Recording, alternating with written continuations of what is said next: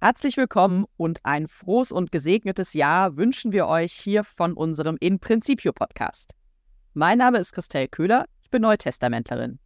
Und ich bin auch dabei, Till Magnus Steiner, und auch ich wünsche euch alles Gute für 2024. So, Anfang des Jahres. Das heißt, wir müssen Grundlegendes sagen. Und zum Glück steht das Fest der Taufe des Herrn bevor. Und da wird auch in den drei biblischen Texten, die wir ansprechen, die wir besprechen, Grundlegendes uns mitgeteilt. Da öffnet sich der Himmel und die göttliche Stimme sagt über Jesus, du bist mein geliebter Sohn, an dir habe ich wohlgefallen. In der zweiten Lesung ist diese klare Feststellung, dieser ist der Herr aller. Und in der ersten Lesung begegnen wir dem Gottesknecht. Und das ist zwar nicht so direkt im Text, aber wir lernen und wir erfahren, dass alles grundgelegt ist in dem Schöpfergott, der den Atem der Menschen hat und schenkt. Wir steigen allerdings ein mit dem Markus-Evangelium, dem ersten Kapitel. Davon haben wir schon die ersten Verse auch im Advent mal schon zu Gehör gebracht bekommen. Jetzt sind wir eben da, wo es wirklich das erste Mal darum geht, dass Jesus die Bühne des Geschehens betritt. Das Markus-Evangelium kennt keine Verkündigungsgeschichte. Das Markus-Evangelium setzte ein mit, das ist das Evangelium von Jesus Christus, dem Sohn Gottes. Dann kam Johannes der Täufer und von Johannes dem Täufer schwuppen wir rüber in die Jesusgeschichte und das passiert genau in diesem Evangelium. Und das ist eine wunderbare Rahmung. Am Anfang lernen wir direkt, dass er der Gottessohn ist und jetzt hören wir am Sonntag eben, dass das wirklich göttlich bestätigt wird. Die Verkündigung ist nicht, Jesus selbst tritt auf, verkündet sich oder Jesus fängt an zu predigen. Nein, der Himmel reißt sich auf und dann heißt es da in Vers 11, und eine Stimme aus dem Himmel sprach, Du bist mein geliebter Sohn, an dir habe ich Wohlgefallen gefunden. Damit haben wir den zentralen, wenn auch letzten Vers des Evangeliumstextes schon gehört. Vielen Dank. Würde gerne aber doch noch einmal einsteigen in den Beginn des Textes. Denn sehr schön wird hier der Übergang geschaffen zwischen Johannes dem Täufer, von dem eben zuvor die Rede war, und von dem es jetzt hier nur noch zum Einstieg in den Text heißt, er verkündete, nach mir kommt einer, der ist stärker als ich. Ich bin es nicht wert, mich zu bücken und ihm die Riemen der Sandalen zu lösen. Und dann sagt Johannes noch, ich habe euch mit Wasser getauft, er aber wird euch mit dem Heiligen Geist taufen. Und damit wird sehr schön deutlich, hier endet etwas und hier beginnt etwas Neues. Johannes spricht von dem, der kommt, der größer ist als er, und erklärt es dann auch schon ansatzweise, denn er sagt, ich habe mit Wasser getauft, das ist eine Vergangenheitsform. Diese Taufe in Anführungsstrichen ist jetzt vorbei, wo es nur vor allen Dingen um eine symbolische Handlung geht und um das, was ich damit entscheide, nämlich einen neuen Lebensweg einzutreten. Und es wird etwas Neues kommen, nämlich eine Taufe mit dem Heiligen Geist. Und die wird der wirkliche Neuanfang dann sein. Ich sage immer gerne, dass Johannes der Täufer wie so eine Brücke zwischen Alten und Neuen Testament ist. Das hast du auch eben schön angedeutet, als du gehört hast, dass Johannes Täufer uns ja schon im Advent begegnet und sozusagen eine adventliche Gestalt ist. Und hier haben wir auch noch eine zweite Sache, die ich sehr schön finde, und das auch zum Jahresanfang. Wir haben eben diese Feststellung, dass keine komplett neue Zeit mit Jesus beginnt, sondern wir begegnen einer Überleitung. Der, der sich ganz demütig verneigt, ist Johannes der Täufer und hinweist auf diesen Stärkeren. Und dann zuckt man als alttestamentlich zusammen, weil eigentlich der Stärkere, das tritt vor allem bei Jesaja auf, der Stärkere ist Gott. Aber hier tritt nun ein Stärkerer auf, ein Mensch tritt auf, wo Johannes selbst sagt, ich bin gar nicht wert, dem den Sklavendienst zu machen. Der ist viel, viel größer, der ist viel, viel mächtiger. Und so ein bisschen wird eine Kulisse aufgebaut nach dem Motto, jetzt müsste fast eine Theophanie kommen. Und dann geschieht erstmal genau das, was eigentlich schon als abgeschlossen beschrieben wurde. Denn sehr schön eingeleitet mit Und es geschah in jenen Tagen. Da kommt eben Jesus aus Nazareth, das in Galiläa liegt, das ist noch ganz wichtig, und er lässt sich von Johannes im Jordan taufen. Also das, wovon Johannes gerade gesagt hat, das ist eigentlich vorbei, das passiert hier als Einstieg der Jesusgeschichte. Und nochmal, ich würde gerne jetzt eine Theophanie lesen. Aber was da erstmal gesagt wird, da kommt ein Mensch, Jesus aus Nazareth. Sehr, sehr deutlich beschrieben als da kommt ein Mensch. Und dieser tritt nun nicht als Starker auf, sondern er selbst lässt sich taufen. Er hat keinen Machtanspruch, sondern er lässt sich, wie die vielen, die zu Johannes gekommen waren, auch taufen. Und am Ende ist diese Tauferzählung, das, was wir also mit dem Fest am Sonntag auch feiern, eigentlich ja wirklich ein Halbsatz und ließ sich von Johannes im Jordan taufen. Sehr banal, das, was auch uns als Christen widerfahren ist. Der eine kann sich daran erinnern, der andere nicht mehr. Also ganz einfache Geste, im getauft zu sein. Aber dieser Mensch, der hier kommt, und deswegen habe ich gesagt, dass er aus Galiläa kommt, ist noch wichtig. Irgendwie klingt es erstmal wie eine Banalität, die Herkunftsbeschreibung, aber wir hatten in Markus 1,5 im Advent schon mal gehört, dass ganz Judäa und Jerusalem quasi kommt, um sich taufen zu lassen am Jordan. Da, wo Jesus aber herkommt, Galiläa, das ist nicht die gleiche Gegend. Ja, das heißt also, es kommen aus Judäa und Jerusalem, da kommen die Massen und dann kommt einer, der kommt woanders her. Und das ist quasi schon auch ein doppeldeutiger Hinweis. Der kommt nicht mit den Massen, der kommt als jemand, der alleine kommt, der sich bewusst entscheidet und der eben dann doch nicht ganz so ist wie alle anderen, die sich taufen lassen. Genau, jetzt kommt nämlich dieser große Sprung. Da kommt dieser eine Mensch und auf einmal kommt jetzt das, was ich die ganze Zeit erwartet habe. Eine Art Theophanie, denn da heißt es so krass, da wurden die Himmel aufgerissen als er aus dem Wasser stieg, also Jesus steigt hoch, sah er, und das ist wichtig, dass der Himmel aufriss und der Geist wie eine Taube auf ihn herabkam. Also Jesus steigt aus dem Wasser, der Himmel reißt auf und die Taube kommt herab. Zwei Bewegungen, die gegenläufig sind und sich eben treffen in diesem Moment der Taufe und eben der Himmel reißt auf. Was für ein schönes Bild. Und was mich so ein bisschen verwundert, wie Markus das erzählt, weil vorher wissen wir ja, okay, da kommen die ganzen Leute aus Jerusalem und Judäa, also eine Volksmenge ist da, die Massen sind da, aber dieser Moment wird sozusagen ganz privat, fast persönlich beschrieben. Es gibt nämlich das Augenmerk völlig auf Jesus. Er stieg aus dem Wasser, er sah, man könnte fast sagen, keine Sorge, ich werde jetzt nicht heretisch, aber als würde Jesus in dem Moment gesagt bekommen, du bist mein Sohn, du bist wirklich dieser Gottessohn. Ein Moment der Erkenntnis. Aber ich glaube, die Aussage ist eine andere. Ich glaube, hier wird nun von Markus ganz bewusst diese persönliche Verbindung zwischen Himmel und Erde wirklich erzählerisch ausgestaltet. Dieser Himmel ist aufgerissen, diese Verbindung ist jetzt ganz, ganz klar von dieser Stimme, die dieser Jesus als Abba anreden kann, hin zu diesem Jesus, der die Taube sozusagen sieht und damit diese Verbindung Augen, augenblicklich visuell erleben. Es ist tatsächlich auch so, dass nur Jesus, denn so wird die Szene ja im Prinzip geschildert, es ist etwas sehr Intimes, er sieht und er bekommt das mit, dass nur Jesus und wir als die späteren Leser vermeintlich mitbekommen, was da passiert. Also Markus beschreibt es so, als wäre es eben ein sehr, sehr intimer Moment in der Lebensgeschichte Jesu. Und wir als Lesende des Evangeliums, wir bekommen genau diesen intimen Moment mit. Wir sind eben dabei, wie sich der Himmel öffnet. Und die, das, die griechische Vokabel, die hier verwendet wird zum Thema Aufreißen, die ist eine sehr dynamische, auch fast gewaltige, es kann auch zerbersten heißen, was damit verbunden ist. Und es ist eine Vokabel, die den geschulten Hörern durchaus bekannt sein wird, denn Sie wird nochmal vorkommen am Ende des Evangeliums, nämlich in Markus 15, 38. Das ist beim Tode Jesu, wenn der Vorhang des Tempels zerreißt. Und sie kommt interessanterweise auch in den parallelen Evangelien, also auch bei Matthäus und Lukas vor. Das heißt also, der Tod ist ein Moment, in dem sich etwas enthüllt, in dem etwas offenbar wird und ganz genauso eben diese Taufe. Da sollte man hinzufügen noch, wenn da der Vorhang im Tempel zerreißt, ist es nicht irgendwas, sondern hinter dem Vorhang verbirgt sich der Allerheiligste, der Blick sozusagen ins Göttliche, der Ort, wo Himmel und Erde sich treffen. Und das sind zwei Punkte, die ganz, ganz wichtig sind. Hier bereits am Anfang wird uns gesagt, diese Grenze zwischen Himmel und Erde wird durchbrochen durch diese Stimme. Und beim Tode Jesu wird wieder gesagt, es gibt diesen Vorhang, der trennt nicht mehr, sondern der Zugang zum Allerheiligen ist auf einmal da. Das Allerheilige ist sichtbar. Du hast jetzt bewusst von Moment gesprochen, weil diese Vokabel des Aufreißens so stark ist.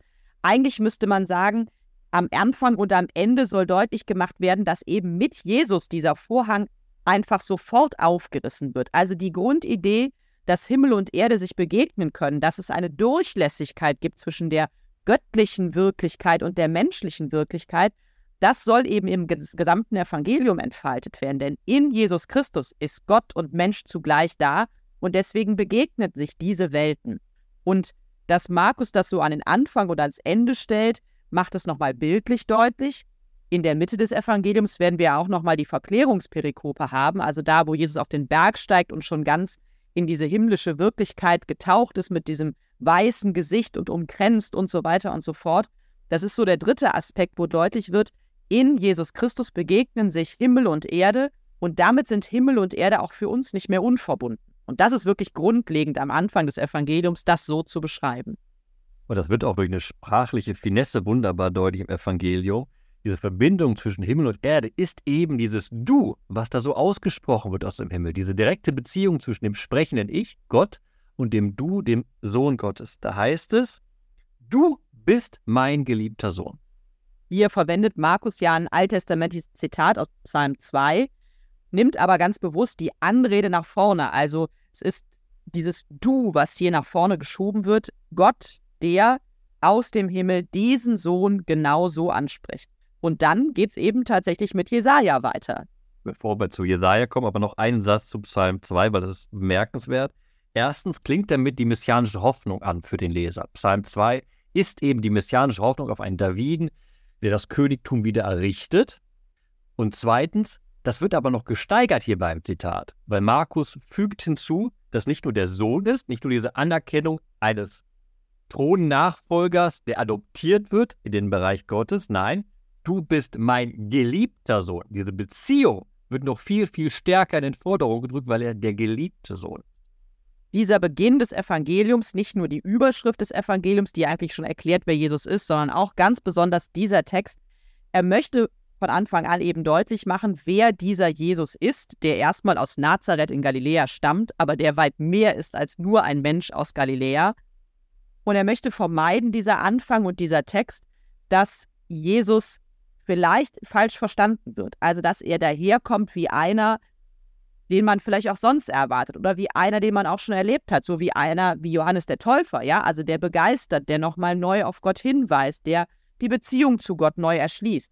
Dieser Text macht deutlich, ja, Jesus Christus erschließt die Beziehung zu Gott neu, aber auf eine Art und Weise, wie es kein anderer konnte, auch wenn hier mit Anklängen an Texte gearbeitet wird, wo auch davon die Rede ist, dass Menschen unter der besonderen Erwählung Gottes stehen. Und das ist ein guter Hinweis, er nochmal sehr, sehr gut das aufschlüsselt, weil wie ich gerade gesagt hatte, da klingt erst was so Königsnachfolge, David-Bild und sowas klingt alles an mit Psalm 2. Aber dann der zweite Teil dessen, was die Stimme aus dem Himmel sagt, ist eben, wie du ja gesagt hast, ein Jesaja-Zitat, passend aus dem Text, den wir dann am Sonntag hören werden. An dir habe ich Wohlgefallen gefunden. Das hört sich jetzt noch nicht wie ein großer Leseschlüssel an für uns. Das klingt so an wie eine Wiederholung von Du bist mein geliebter Sohn. Ja, okay. Aber damit wird das erste Gottesknechtslied im Buch Jesaja angespielt. Und dann sind wir auch ratzfatz beim zweiten Gottesknechtslied und dem leidenden Knecht. Also der Hinweisung eben, da wird etwas anderes passieren, was ja nachher in der Passion auch aufschlüsseln wird.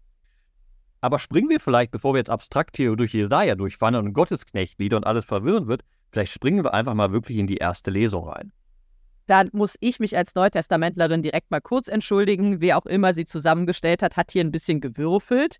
Ähm, wir sind im 42. Kapitel des Jesaja-Buches. Und wenn man mal das sich irgendwo einem Lektionar anliest, dann wird man feststellen, zunächst liest man einen halben Vers 5, dann die Verse 1 bis 4 und dann die Verse 6 bis 7. Also der, der Rest von Vers 5 fällt weg und irgendwie wird es auch in neuen, neuen, eine neue Reihenfolge gebracht. Das ist nervig, glaube ich, für so einen Alttestamentler wie dich, Till. Nichtsdestotrotz lesen wir diesen Text so am Sonntag und es ist natürlich auch spannend zu hören, warum wir das so in Kontext gebracht bekommen. Aber es ist nicht nur nervig, sondern es ist auch falsch. Das möchte ich mal an dem Punkt sagen. Weil was wird da gemacht? Da wird aus fünf einfach die Redeeinleitung genommen. So spricht Gott der Herr. Aber der Vers 5 sagt ja, wer dieser Herr ist. In Vers 5 heißt es eben, so spricht Gott der Herr, der den Himmel erschaffen und ausgespannt hat, der die Erde gemacht hat und alles, was auf ihr wächst, der dem Volk auf ihr Atem gibt und Geist allen, die auf ihr gehen. Da wird ganz klar gesagt, dieser eine Gott ist der Schöpfergott und der allmächtige Gott. Und das ist entscheidend, weil wir kommen bei Jesaja 41, dem Kapitel zuvor, genau von der Feststellung her, wo gesagt wird, es gibt einen Rechtsentscheid. Ich fordere mal alle Götter dieser Welt auf, zeigt, ob ihr Macht habt. Nein, alle Götter sind nichts, es gibt nur diesen einen Gott. Und dieser eine Gott ist nun derjenige, der über den Gottesknecht spricht und sowas sagt wie, siehe, das ist mein Knecht, den ich stütze, das ist mein Erwählter, an ihm finde ich gefallen. Und das ist genau das Zitat, was wir ja beim Evangelium wiederhören. Und es macht uns deutlich, dieser eigentliche Beginn des Textes in Jesaja 42, alles, was jetzt über diesen Knecht gesagt wird, ist zu betrachten immer unter der Voraussetzung, dass, er, dass dieser Knecht unter dem Blick und unter dem Schutz Gottes steht, dass also der Knecht handelt und durch den Knecht Gott handelt und sich sichtbar macht. Und der Knecht hat eine klare Anweisung, was er machen soll. Ja, soll ich vielleicht mal den Vers vorlesen? Vielleicht, so wenn du möchtest. vielleicht. In Vers 3 heißt es, und da sage ich ganz kurz, ja, er bringt wirklich das Recht. Ein Knecht, der das Recht bringt. Und trotzdem geht es hier nicht so richtig ums Urteilen, oder? Nein. Erstmal kann man feststellen, wir begegnen dem Wort Recht dreimal sogar. Und er bringt das Recht nicht nur Israel, sondern, das haben wir schon in Vers 1, er bringt den Nationen das Recht. Das Recht in diesem Falle ist der Rechtsentscheid, der in Jesaja 41 ergangen ist. Die Feststellung, alle anderen Götter sind nichts. Der eigentliche, einzige mächtige Gott ist der Gott Israel. Und dieser Gott nun sendet den Gottesknecht aus zu den anderen Völkern, um ihnen das mitzuteilen, aber nicht im Stile des Assyrischen Reiches, des Babylonischen Reiches, des Römischen Reiches, dass ein Weltreich aufgerichtet wird, alle Völker unterworfen werden. Nein, sondern dieser Gottesknecht soll als Leisetreter, als Schwächling auftreten und gerade dadurch das Recht, diesen Rechtsentscheid verkünden. Und das klingt total schön, finde ich. Und das ist, äh, also ich, das ist absoluter Lieblingsvers in dem Jesaja-Buch auch für mich. Er schreit nicht und lärmt nicht und lässt seine Stimme nicht auf der Gasse erschallen. Was für ein schönes Bild. Er, das geknickte Rohr zerbricht er nicht und den glimmenden Docht löscht er nicht aus. Ja, er bringt wirklich das Recht, so sagt Jesaja hier, und beschreibt eben jemanden, der ganz anders daherkommt als das, was wir in den Kriegsszenarien, du hast es schon gesagt, mit Assur immer wieder eigentlich gelesen haben und was auch die Menschen prägt, die dieses Jesaja-Zitat lesen und hören. Und da kommt ein ideales Bild in diesem Text vor, an dem man sich abarbeiten kann im Denken, weil diese Gesetze kommen doch irgendwie vor. Es wird nämlich geredet von den Weisungen von der Tora. Und dann stellt der Text fest, auf seine Weisung warten die Inseln. Inseln muss man jetzt verstehen, das heißt einfach die Enden der Welt, die ganze Welt. Sie wartet eben nicht darauf, dass sie untertan werden muss, dass sie Vasallen werden von irgendeinem Großreich, sondern sie warten eben auf die Lehre Gottes. Und was ist diese Lehre Gottes? Das wird dann im zweiten Teil sehr, sehr deutlich im Auftrag den Gott an diesen Gottesknecht richtet. Dieser Gottesknecht soll eben zum Bund mit dem Volk Israel werden, zum Licht der Nation. Und jetzt der eigentliche Inhalt. Worauf, worauf, worauf warten die Insel? Sie warten auf eine besondere Art der Erlösung. Die Welt erwartet auf eine friedliche Erlösung. Vielleicht heute umso mehr fühlbar, wenn man nach Russland guckt, in Gazastreifen. Um blinde Augen zu öffnen, Gefangene aus den Kerkern zu holen und die im Dunkeln sitzen aus der Haft eine Befreiung des Menschseins in Frieden. Durch einen Leisetreter. Das ist doch wunderbar, oder? Auf jeden Fall. Und ich finde auch, dass das ganz geschickt gemacht ist hier in dieser Lesung. Und selbst wenn die eben so gestückelt ist, wir hören auf in den Versen 6 und 7 eben mit dem, was das Ziel des ganzen Textabschnittes es eigentlich ist und auch das Ziel dieser Sendung des Knechtes. Es geht eben genau darum, zum Licht der Nationen zu werden und das äußert sich in dem, was du auch gerade schon gesagt hast, die geöffneten Augen, die befreiten Gefangenen, diejenigen, die, in die ins Licht kommen ja am Ende ne, und die im Dunkel sitzen aus der Haft, also in eine neue Wirklichkeit hineingeholt zu werden. Aber im Zentrum stehen die Mittel, mit denen der Knecht das tut und die sind eben ganz anders als die, die andere Herrscher sich auf ihre Fahnen schreiben. Und wenn man das Gottesknechtslied zu Ende liest, kommen wir zum eigentlichen Ziel, nämlich dass die Völker aus eigenem Willen heraus Loblieder singen auf den Gott, weil sie eben nicht unterworfen wurden, sondern weil sie eben erkannt haben, dass dieser Gott auch Licht den, den Nationen anbieten möchte, beziehungsweise Licht den Nationen bringt. Und ich darf jetzt vielleicht schon einmal in die zweite Lesung reinspringen, auch wenn wir sicher gleich nochmal auf den Jesaja-Text zurückkommen, denn wir sind im in der Apostelgeschichte, die überrascht uns irgendwie so ein bisschen, die verbinden wir ja eigentlich eher mit der österlichen Zeit, aber plötzlich Taufe des Herrn auch schon mal Apostelgeschichte. Und da beginnt Petrus zu reden, so setzt auch der Text tatsächlich ein im zehnten Kapitel und sagt, Wahrhaftig, jetzt begreife ich, dass Gott nicht auf die Person sieht, sondern dass ihm in jedem Volk willkommen ist, wer ihn fürchtet und tut, was recht ist. Und da haben wir ja genau diese wunderbare Brücke. Bei Jesaja reden die wieder davon. Er bringt den Nationen das Recht. Ne? Äh, er soll zum Licht der Nationen werden. Und jetzt hier versteht Petrus, dass eben die Sendung gilt, zu den allen Völkern zu gehen, weil Gott will, dass aus allen Völkern die Gottesfürchtigen in den Bund mit Gott eintreten.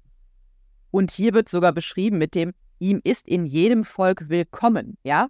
Also eben diese Grundidee, es geht nicht darum, wer und woher jemand kommt, sondern willkommen sind alle, die sich auf Gott verlassen, die ihn fürchten. Das hat nichts mit Angst zu tun, sondern mit einer, einer Ehrerbietung, also einer Anerkenntnis eigentlich. Das ist, glaube ich, wichtig, weil das Wort klingt komisch sonst. Also die, die ihn anerkennen und die tun, was recht ist, das heißt, die auf seinen Wegen gehen. Und ich will noch mal ein bisschen kurz klug scheißen. Die Übersetzung, er sagt hier willkommen, wie du es auch betont hast. Aber dahinter verbirgt sich etwas anderes. Man könnte auch übersetzen angenehm. Das ist nämlich ein Opferterminus interessanterweise. Die Opfer im Buch Levitikus werden so beschrieben. Sie sind angenehm, sie sind willkommen für Gott. Und was, das wird hier übertragen auf diejenigen, die sich gottesfürchtig Gott zuwenden. Sie sind wie Opfergaben, die Gott mit Freude annimmt. Das ist gut, dass du es nochmal sagst, denn dieser tatsächlich haben wir dann auch eine Linie, die sich in allen drei Texten durchzieht. Es geht nämlich um dieses Wohlgefallen haben, Wohlgefallen finden oder wohlgefällig sein. Also vor Gott zu bestehen, könnte man vielleicht auch nochmal anders übersetzen. Und das ist genau die, die Frage, wie gelingt das? Also wie kann ich denn vor Gott, ähm, ja, wie kann ich vor Gott angenehm sein? Und irgendwie sagt dieser Text, es geht gar nicht darum, nur was zu tun, sondern es gibt eine Grundzusage Gottes an die Menschen, und zwar auch an alle Menschen, dass er, dass wir ihm angenehm sind, dass er ein Wohlgefallen an uns hat. Und was, also ein grundlegendes zumindest, ein Wohlwollen könnte man natürlich auch sagen. Das ist ja auch in der Schöpfungs- Anspielung im Jesaja-Text eigentlich grundgelegt. Und jetzt geht es aber darum, was tun wir mit dieser grundsätzlichen, mit dem grundsätzlichen Wohlwollen Gottes? Erwidern wir das und handeln wir dann auch wohlgefällig, also nach seinem, nach seinen Gesetzen, nach seiner Richtschnur? Also können wir uns selbst fragen, handeln wir als angenommene Gottes in unserem Leben? Und die Motivation, um so zu handeln, würde uns im zweiten Teil der zweiten Lesung auch nochmal geben, wo ein ganz kurzer Abriss nochmal des Lebens Jesus gegeben wird und da auch auf die Taufe angespielt wird. Das ist der Grund, warum wir gerade diesen Text eben lesen. Aber ich möchte auf einen Punkt hinweisen, den ich besonders schön fand in Vers 38. Da wird einerseits gesagt, dass eben die Taufe Jesu seine Salbung war. Er wird zum Messias, er wird zum, zum Gesalbten durch diese Taufe. Aber der eigentliche Punkt, der das verbindet zu dem, was du gerade gesagt hast, ist dann die Aussage, dass er umherzog Entschuldigung, dass er umherzog und Gutes tat und alle heilte. Das genau. Er nimmt sich des Menschen an, er tut den Menschen schon Gutes, wir sind angenommen durch sein Handeln. Und jetzt die Frage, handeln wir wirklich als Angenommene? Jetzt hast du den letzten Teil genau weggelassen, aber ich glaube, das ist nochmal wichtig. Er heilte und dann heißt es, denn Gott war mit ihm. Und damit sind wir wieder eigentlich auch im Evangelium, das, was das Evangelium aussagt. Gott ist mit ihm das sagt auch der Jesaja-Text aus. Gott ist mit diesem Knecht. Beim Knecht ist es allerdings anders als mit Jesus Christus. Deswegen sagt das Evangelium extra, du bist mein geliebter Sohn.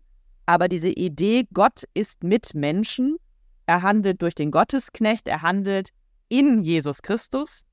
Das ist das, was diese Texte an dem Tag verbindet und was eben eine Zusage ist, die am Ende auch auf uns übergeht. Denn das, was wir hier hören, in der zweiten Lesung, das, was wir hören in der ersten Lesung und im Evangeliumstext, das ist ja was, was uns in der Taufe zugesprochen wird. Also die Taufe sagt aus, wir sind Gottes geliebte Kinder.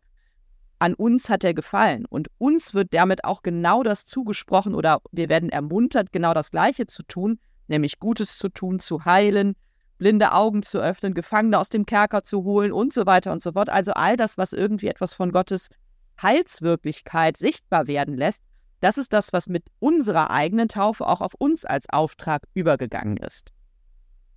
Genau, durch unsere Taufe wird das, was hier in der Vergangenheit über Jesus gesagt wird, ins Präsens geführt. Und da sind wir jetzt direkt schon, weil wir jetzt im Jetzt sind, bei dem Vers, den ich mitnehmen möchte zum Sonntag. Wir reden jetzt gerade über dieses, denn Gott war mit ihm. Wenn ich es übertrage ins Jetzt, können wir zu sagen, ja, Christelle, Gott ist mit dir auf deinem Glaubensweg und Christelle kann mir das zusprechen. Und damit haben wir eine wunderbare, auch biblische Linie. Weil man redet so oft darüber, ah, was steht am meisten in der Bibel, dieses fürchte dich nicht. Ich würde sagen, eine der Sachen, die am meisten in der Bibel steht, das Wunderbare bei den Heilsfiguren, bei den großen Persönlichkeiten, vor allem auch bei David, wird immer gesagt, Gott war mit ihm. Gott begleitete ihn, ging seinen Weg mit ihm, weil es der Weg Gottes war. Und dieses Beistandsmotiv ist genau dieses Angenommensein, mit dem du eben wunderbar die Linie gezogen hast zwischen diesen drei Texten. Das zu verstehen und daraus schließen zu können, ja, in unserer Gotteskindschaft gilt für uns, Gott ist mit uns. Er folgt nicht unseren festen Meinungen, aber er steht bei uns, an uns und wartet darauf, dass wir angenommen sein wollen von ihm. Vielen Dank. Ich nehme die beiden Verse aus der Jesaja-Lesung mit, die ich eben auch schon als äh, Lieblingsverse irgendwie im Buch mit beschrieben habe. Er schreit nicht und lärmt nicht, lässt seine Stimme nicht auf der Gasse erschallen, das geknickte Rohr zerbricht er nicht und den glimmenden Docht löscht er nicht aus. Die Bilder, die hier verbunden sind, sind großartig, wie ich finde. Und die Idee dahinter, du hast es mit dem Wort Leisetreter umschrieben, die gefällt mir auch. Und vielleicht ist es auch etwas fürs neue Jahr, was ich dann mit diesem Sonntag auch verbinde und mitnehme. Die Frage danach, wo es gelingt, mir persönlich, aber uns auch als Christen insgesamt, die Botschaft in die Welt zu bringen, auch für das Recht einzustehen, aber das nicht immer mit Rumschreien und Lärmen und Volksreden und ich weiß es nicht, sondern tatsächlich da, wo es drauf ankommt und auch so, dass niemand dabei zerbrochen wird und nichts ausgelöscht wird, was da ist. Ich glaube, gerade in der politischen Kultur, auch im gesellschaftlichen Miteinander geht es viel um Lärmen, um Lautsein. Aber wer schreit, hat nicht recht. Das bringt man eigentlich schon den Kindern bei. Und das ist das, was dieser Jesaja-Text uns auch nochmal so schön vor Augen führt. Und ich finde, dass das so grundsätzliche Verse für das Ja sein könnten, selber nochmal darauf zu achten, wo wir schreien und lärmen und vielleicht auch eher was zerbrechen als aufzubauen, aber auch für uns insgesamt als Christen, wie gelingt es uns, Gesellschaft mitzugestalten, die Welt mitzugestalten, dass eben nicht der Lautere gewinnt, sondern derjenige, der eigentlich die Botschaft des Friedens und des Rechtes in sich trägt. Wunderbar. Herzlichen Dank dafür. Nun am Ende dieser Folge geht, die, geht der Staffelstab an euch sozusagen. Wir freuen uns darauf zu lesen, welche Bibelverse ihr mitnehmen werdet in den Sonntag. Ihr könnt unten in den Show Notes den Link finden rüber zu Facebook. Dort sammeln wir eure Verse und eure Bibelgedanken. Darauf freuen wir uns und wir freuen uns auch, wenn ihr weiter mit uns nun in diesem neuen Jahr durch das Kirchenjahr gemeinsam geht und dabei viel Freude beim Bibelentdecken habt.